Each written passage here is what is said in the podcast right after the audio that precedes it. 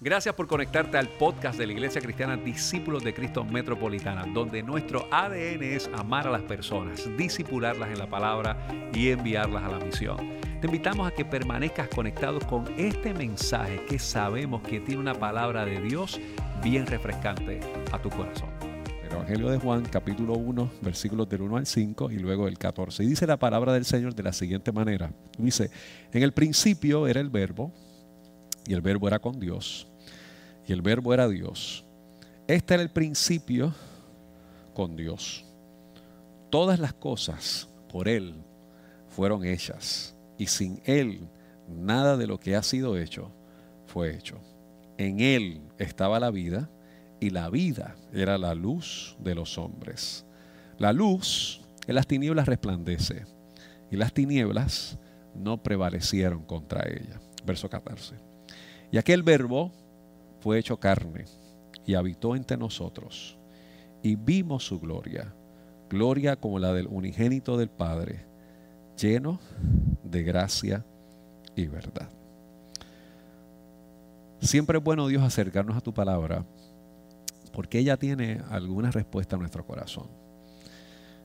Tiene consuelo, tiene dirección, tiene corrección, tiene inspiración. Tu palabra no retorna atrás vacía. Y este texto nos afirma que tú eres la palabra que se encarna, que se ubica y que nos habla. Y deseamos, Señor, que la mañana de hoy tú hables a nuestro corazón y que nosotros podamos responder a lo que compartes con nosotros y nosotras en la mañana de hoy. Oramos en el nombre de Jesús, que es nuestro Señor y nuestro Salvador. Amén, amén. Eh, Hace apenas una semana terminamos con una serie de mensajes que le pusimos, nada, el ADN del metropolitano de nuestra iglesia, que es lo que nosotros hemos querido hacer con cada persona que se va integrando en nuestra iglesia. De hecho, este jueves, 10 de febrero, comenzamos un grupo del ADN, que no es nada más y nada menos que ocho clases que tenemos eh, con, para entender aspectos básicos de la fe, cómo operamos como iglesia y con ello pues usted bautizarse o integrarse de manera formal a nuestra familia en la iglesia. Así que si usted interesa ser parte del ADN, ya tenemos 26 personas registradas para este grupo, pero si usted interesa ser parte de, ese grupo, pues usted se comunica con nosotros a la oficina, o usted va donde nuestro pastor Daniel, eh, nuestro pastor asistente en educación cristiana, que particularmente está coordinando ese grupo para, para poder aprender, para poder comprender y si usted quiere bautizarse, pues... Eh, sin lugar a dudas, es una gran oportunidad para servir al Señor en esa, en esa dinámica. Eh, pero nosotros hemos entendido, además de eso, que si nosotros queremos hacer un énfasis en el proyecto del discipulado, pues lo ideal es que nosotros vayamos sobre aspectos fundamentales, esenciales y necesarios con respecto a lo que implica la figura central del discipulado, que en este caso es Jesús es Cristo. De hecho, cuando usted se va al Evangelio de Juan, aquí utiliza la expresión de que en el principio era el verbo. Y hemos comenzado y queremos comenzar una serie en, la mañana de hoy que le vamos a titular El verbo en el verbo, ¿verdad? Es que, que, no es nada más y nada menos que el Evangelio encarnado, es decir, no quedarnos como un discurso, sino también llevarlo a la ejecución y a la acción como iglesia para dar testimonio de la fe que nosotros hemos creído. Yo no sé si ustedes recuerdan, eh, hace unos cuantos años atrás, eh, de hecho esto... Eh, estuve haciendo un research, yo pensaba que era más reciente, pero me di cuenta de lo viejo que era, que en el 1988 Ricardo Arjona tiró una canción en el 88. Ni Daniel había nacido. Cuando yo me di cuenta de eso, me sentí hasta mal, me dio dolor de barriga, la cosa fue complicada. Pero ¿por qué tú te estás muriendo de la risa allí, Caroline? Tú sabes, esto fue, horrible. Yo me acuerdo, yo me acuerdo cuando salió esa canción. Me acuerdo, mi, tío tenía un Toyota de esto que los focos le, se le subían. ¿Cómo que se llamaban esos? ¿Cómo era eso? Bueno, un Toyota, no sé, no, entendí lo que me dijeron. El de él tiraba guiña porque el foco, había un foco que estaba como que medio. y para mí no había nada más brutal que montarme en el carro de mi tío, en el Toyota negro de mi tío, porque tiraba, como que tiraba guiñas así de los, focos. Y recuerdo que mi tío, eh, de camino, a veces escuchaba pues música y entre ellas pues escuchaba eh, a Ricardo Arjona. Cuando salió esa canción de Jesús, es verbo, no sustantivo. De hecho, y básicamente esta, canción es una canción bien interesante. Eh, me imagino que tal vez en algún momento usted la ha escuchado, si no la puede escuchar. Y es básicamente una autocrítica, bueno, no autocrítica, una crítica a la religión religión, el movimiento religioso por Arjona. Eh, y él básicamente termina diciendo, eh, lo que ahí está escrito se resume en amor. Vamos, ve y practicando. Jesús, hermanos míos, es verbo y no sustantivo. Y hace una observación sobre la iglesia, sobre los pastores que se roban el dinero, sobre el bautismo que hace la iglesia católica sin consultar a los niños. Habla con una serie de observaciones que me parece que son bien interesantes desde la perspectiva de la crítica que, hace Arjona.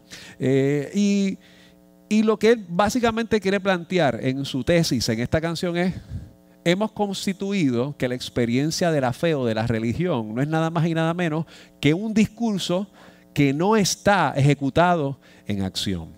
Cuando nosotros vamos al texto bíblico, a mí me parece algo bien importante es que la palabra real que nosotros vemos en el griego cuando hablamos de verbo, la palabra es, o el vocablo, para que no nos confundamos, es logos, que quiere decir palabra. Y para el autor, del Evangelio de Juan está diciendo de manera categórica que Jesús es palabra viva. Yo recuerdo haber leído un comentario de un profesor de homilética que murió hace muchos años atrás, Cecilio Arrastea, que él decía que la mejor palabra de Dios para el mundo era Jesús. Era el verbo. El verbo que no únicamente se quedaba en un logos o en una palabra, sino que también tenía ejecución y que se podía ver entre nosotros. Si nosotros pensamos en esto, ¿verdad? Aunque el texto realmente habla de logos, y quiero hablar un poco acerca de eso, y la tradición, la Reina Valera, de hecho, algunas traducciones más recientes, usted va a leer palabra, no va a leer, logo, no va a leer verbo, va a leer palabra. Pero lo interesante de todo esto es que la realidad es que Jesús es la palabra en acción. Para esto, para entender esto, tenemos que hacer un poquito de, de de lógica o, de discurso filosófico para poder entender unas cuantas cosas y entender qué es lo que quiere decir el autor de Juan. Juan en su evangelio habla de, de amor en 80 ocasiones y habla de creer en más de 100 ocasiones. En otras palabras, para Juan, Jesús es la palabra en acción que ama y donde tenemos o debemos poner nuestra confianza en Dios, porque para Jesús es verdad la palabra. O Jesús es verdad para Juan. A mí me llama la atención que cuando usted lee el Evangelio de Juan, usted sabe que hay una referencia a una figura importante en el Evangelio, que algunos piensan que es Juan, que se le llama el discípulo amado. En otras palabras, él habla directamente de cómo podemos ser un discípulo amado. Y pues hay algunas discusiones en los que saben y en los que estudian todo esto, si es Juan o si realmente el discípulo amado es la iglesia. Es la generación que le sigue, no únicamente esta figura de una persona. Y a mí me parece que es importante esto porque si nosotros como iglesia estamos haciendo un énfasis en el discipulado, me parece que el retrato que nos presenta Juan aquí, al inicio de este texto, debe ser abrazado con mucha intencionalidad por nosotros para ver si nosotros somos lo que decía Arjona, sustantivos cristianos o somos verbos cristianos. Si somos gente que únicamente nos quedamos en el discurso de lo que pensamos o decimos o realmente ejecutamos la experiencia de la fe. La realidad es que aquel creyente o aquella creyente que pone su confianza en Dios tiene que tener ambas cosas. Tiene que tener discurso y tiene que tener acción. No puede haber tal cosa como que a mí no me importa, yo vivo la fe, yo hago lo que me da la gana, después yo, me, yo trato bien a todo el mundo, yo soy bueno. Pero si no hablamos, algo está pasando. Y evidentemente, si usted habla, habla, habla, habla, habla, habla, pero no ejecuta, no ejecuta pues venimos a ser vacíos, huecos, sin ningún tipo de fundamento que no puede sostenerse en los momentos críticos de la fe. Durante estas próximas ocho semanas vamos a hablar de varios conceptos importantes en la iglesia. Y vamos a repasar algunos de ellos que hemos hablado. Número uno, vamos a hablar de la misión encarnada. Vamos a hablar del discipulado encarnado. Vamos a hablar de la oración encarnada. Vamos a hablar de la justicia, porque algo importante que también tenemos que hablar como iglesia es que el cristiano y la cristiana que cree y pone su palabra en el logos, que vamos a hablar de eso, tiene que ser uno que procure la justicia. En estos días se ha hablado drásticamente de algunas situaciones que ocurren en el país de injusticia salarial con el magisterio de Puerto Rico. La iglesia debe promover la justicia. Y entre ellos, cómo aquellas personas que son lacerados por los sistemas pueden ser abrazados, fortalecidos y defendidos en momentos críticos. La humildad, el servicio, el perdón y la reconciliación. Y justo después de eso entramos en Semana Santa con una serie de cosas que queremos hacer, pero es importante que nosotros pensemos en que tenemos que ser un evangelio encarnado. Y no que podemos o tengamos que tener un evangelio totalmente discursivo. Yo creo que vayamos al libro de Hebreos capítulo 1, versículos 1 y 2. Pero vamos a leer de 1 al 4. Hebreos 1. Hebreos dice algo que para mí es eh, muy interesante y muy importante que lo podamos ver eh, como punto de partida. Ven lo que dice el autor de Hebreos, y me parece esto muy importante, hablando acerca de su introducción a la carta. Dice, Dios, habiendo hablado muchas veces y de muchas maneras en otro tiempo a los padres por los profetas, en estos postreros días nos ha hablado por el Hijo, a quien constituyó heredero de todo y por quien asimismo hizo el universo el cual siendo el resplandor de su gloria y la imagen misma de su sustancia y quien sustenta todas las cosas con la palabra o con el verbo, si queremos mirarlo desde ese punto de vista, con el logos, de su poder, habiendo efectuado la purificación de nuestros pecados por medio de sí mismo, se sentó a la diestra de la majestad en las alturas. Me parece que esto es muy importante. Jesús es palabra, es imagen de Dios, es la sustancia de Dios que responde a nuestro corazón para darle sentido a la vida. Ahora, si usted quiere entender el asunto del logos, tiene que entender la importancia de lo que es la palabra. No podemos pensar en el verbo sin, sin pensar en la profundidad de lo que tiene que ver la palabra. Para los griegos, en la filosofía, el logos era muy importante. Aristóteles decía que la palabra era la fuerza eh, suprema para poder entender los misterios de la vida. El uso de la palabra era la fuente de la lógica. Su fin era encontrarle sentido a la vida. Cuando hablamos de logos, hablamos de lógica.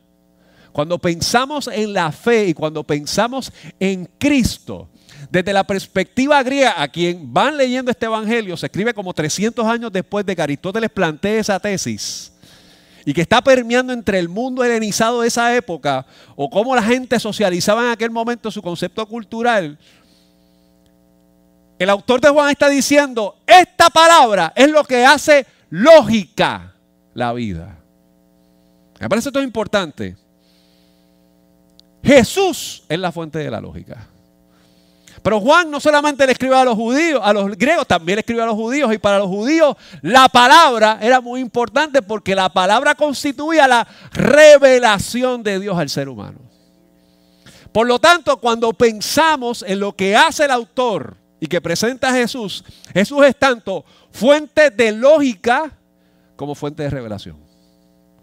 Dios se revela, pero Dios le da sentido a la vida.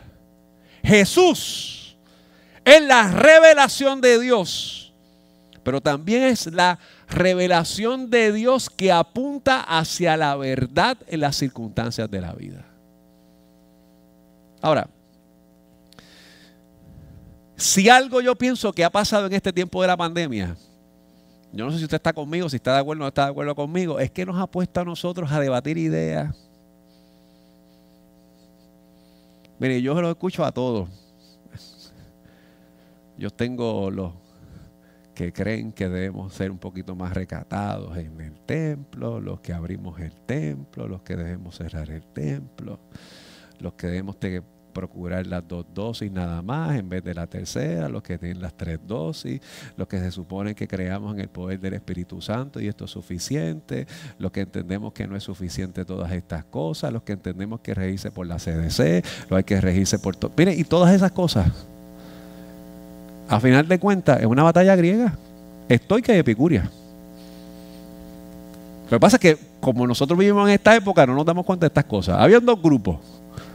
Hay varios, ¿verdad? Pero técnicamente los más que usualmente conocemos somos los estoicos y los epicúreos. Los epicúreos tendían a pensar, pensar en las pasiones de la vida, ¿verdad? La, la, definición más fácil es come y bebe, que mañana nos olvídate de eso si de alguno se va a morir en esta vida.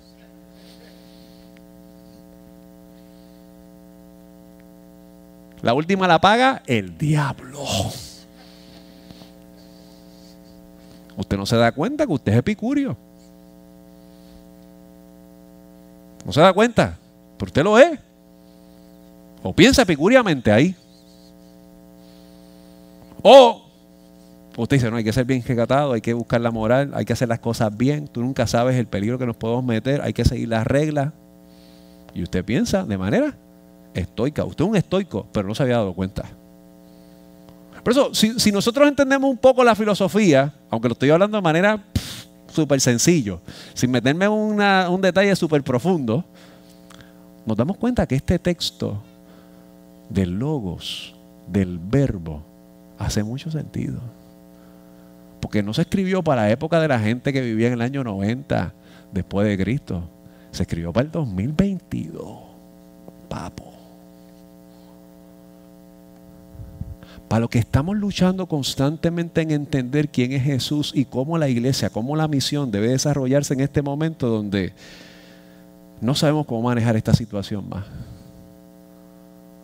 Donde la economía está crítica, donde las circunstancias son adversas, donde eh, hay problemas de salud mental, donde estamos manejando las cosas con mucha cautela, donde estamos siendo prudentes en el manejo de las circunstancias, donde estamos siendo responsables.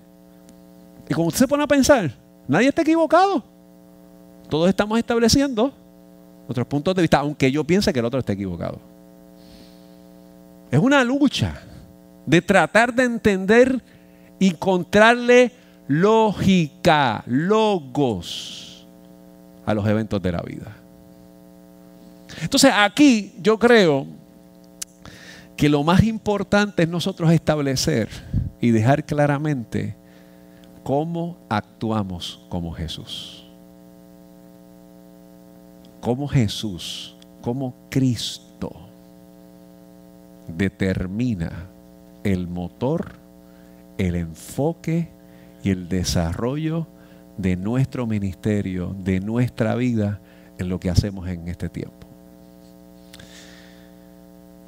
Yo quiero hacerte dos preguntas en este momento y con esto voy a cerrar. Yo creo que no hay que extender demasiado la experiencia que hemos tenido en la mañana de hoy con la agrupación ha sido demasiado extraordinaria para abundar más. Pero la primera pregunta que yo quiero hacerte es cuán lógica es tu en este tiempo. En otras palabras, ¿cuánto sentido hace? Y como aquí somos maduros, ustedes saben que aquí no estamos entrando en esta cosa, si la fe y la razón. Entendamos lo que estamos diciendo. ¿Cuán lógica es nuestra fe? ¿Cuánto sentido hace en este tiempo? Número dos, ¿qué revela tu relación con Dios en este momento. Porque si algo yo creo que está claro en este tiempo, es que lo que tú y yo hacemos demuestra la calidad de palabra que nosotros somos en el discurso encarnado y que evidentemente revela que Dios hace al interior de nuestro corazón en lo íntimo. Puerto Rico, el mundo, viven con la teoría de Ricardo Arjona de que Jesús es verbo y no es sustantivo. Yo pienso que Arjona tiene razón.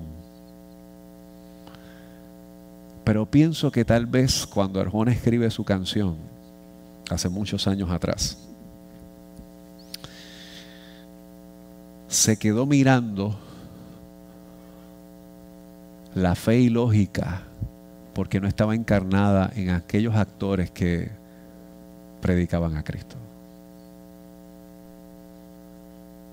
Estaba ubicada en la fe que no era revelación de Dios, que era exposición de caprichos de cristianos y de cristianas por lo que tenían y no por lo que eran. Yo quiero invitarte a que tú seas parte de esta serie de mensajes que vamos a compartir en estas próximas semanas.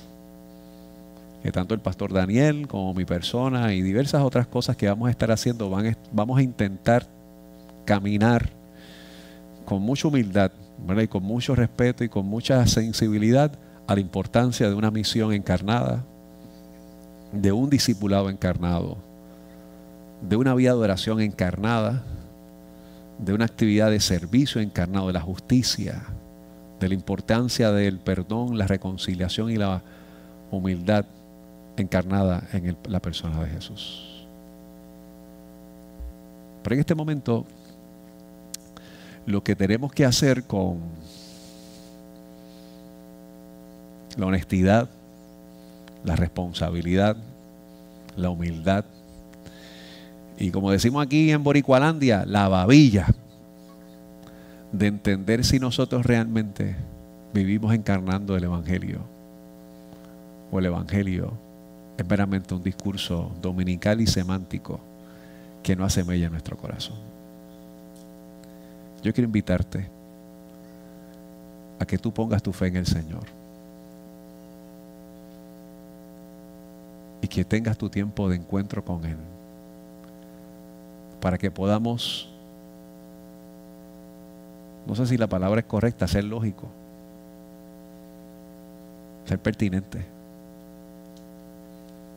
ser revelación de Dios al mundo. Porque usted, mi hermano y mi hermana, es la Biblia que mucha gente está leyendo en este momento.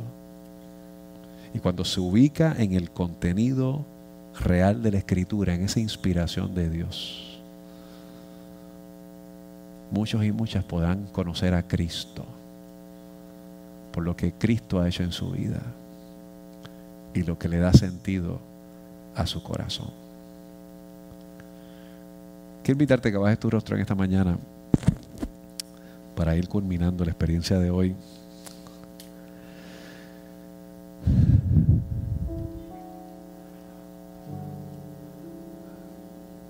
Y hoy, pues quiero hablarte con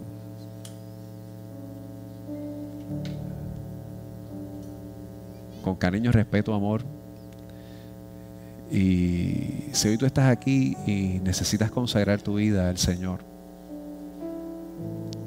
y hay cosas que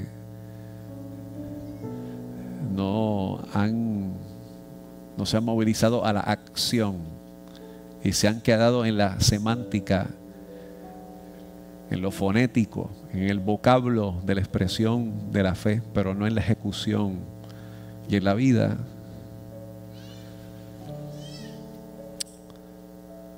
Hoy queremos orar contigo y decirte, mi hermano, vamos a encarnar el Evangelio de Dios en este tiempo. Y que vivas con la confianza de que el Señor trabajará en esos escenarios de tu vida que necesitan ser abordados. Yo sé que hicimos un llamado hace un minuto atrás con la agrupación orientado sobre circunstancias de nuestro dolor, nuestras emociones, pero si hay alguien esta mañana que no ha entregado su corazón a Jesús y quiere consagrar su vida a Cristo en este momento y confesar el señorío de Cristo en su vida, la palabra encarnada, nos encantaría hablar contigo en esta mañana. Que el poder del Evangelio, que es la gran noticia de lo que Cristo hizo en la cruz, se pueda apoderar de tu corazón esta mañana. Habrá alguien que diga, yo quiero consagrar mi vida a Jesús en esta mañana. Quiero consagrar mi vida a Él. Quiero entregar mi corazón a Cristo. Quiero que Él se apodere de mi corazón. Reconozco mi pecado y mi vida y necesito que Él trabaje en mi corazón. Si esto es tu realidad, levanta tu mano. Señor, qué bueno ha sido estar en tu casa en esta mañana. Qué bueno ha sido Dios encontrarnos con tu palabra, la que no retorna atrás vacía, la que siempre hace lo que fue encomendada a hacer. Te pedimos, Señor, que en el inicio de esta serie de mensajes que vamos a compartir durante este tiempo, tú te glorifiques en todo lo que hagamos. Y que los espacios de nuestra vida que están necesitados de ser cubiertos con el poder de tu palabra, de tu espíritu y de tu presencia, podamos experimentar ese toque maravilloso aquí. Señor, que en este transcurso podamos ser desafiados por tu palabra, podamos aprender y podamos crecer en lo que quieres hacer con nosotros. Gracias por esta bendición que nos has dado en el día de hoy. Y te pedimos que te glorifiques en todo, Señor, que vamos a hacer en esta temporada. Oramos en el nombre de Jesús, nuestro Señor y nuestro Salvador. Amén. Gracias por haberte conectado a nuestro podcast de la semana de la Iglesia Discípulos de Cristo Metropolitana. Te invitamos a que continúes conectado con nosotros en nuestra página de internet que es www.icdcmetro.com y que sigas compartiendo este mensaje a través de Facebook, Twitter, YouTube e Instagram. Gracias por haber estado con nosotros. Dios te bendiga.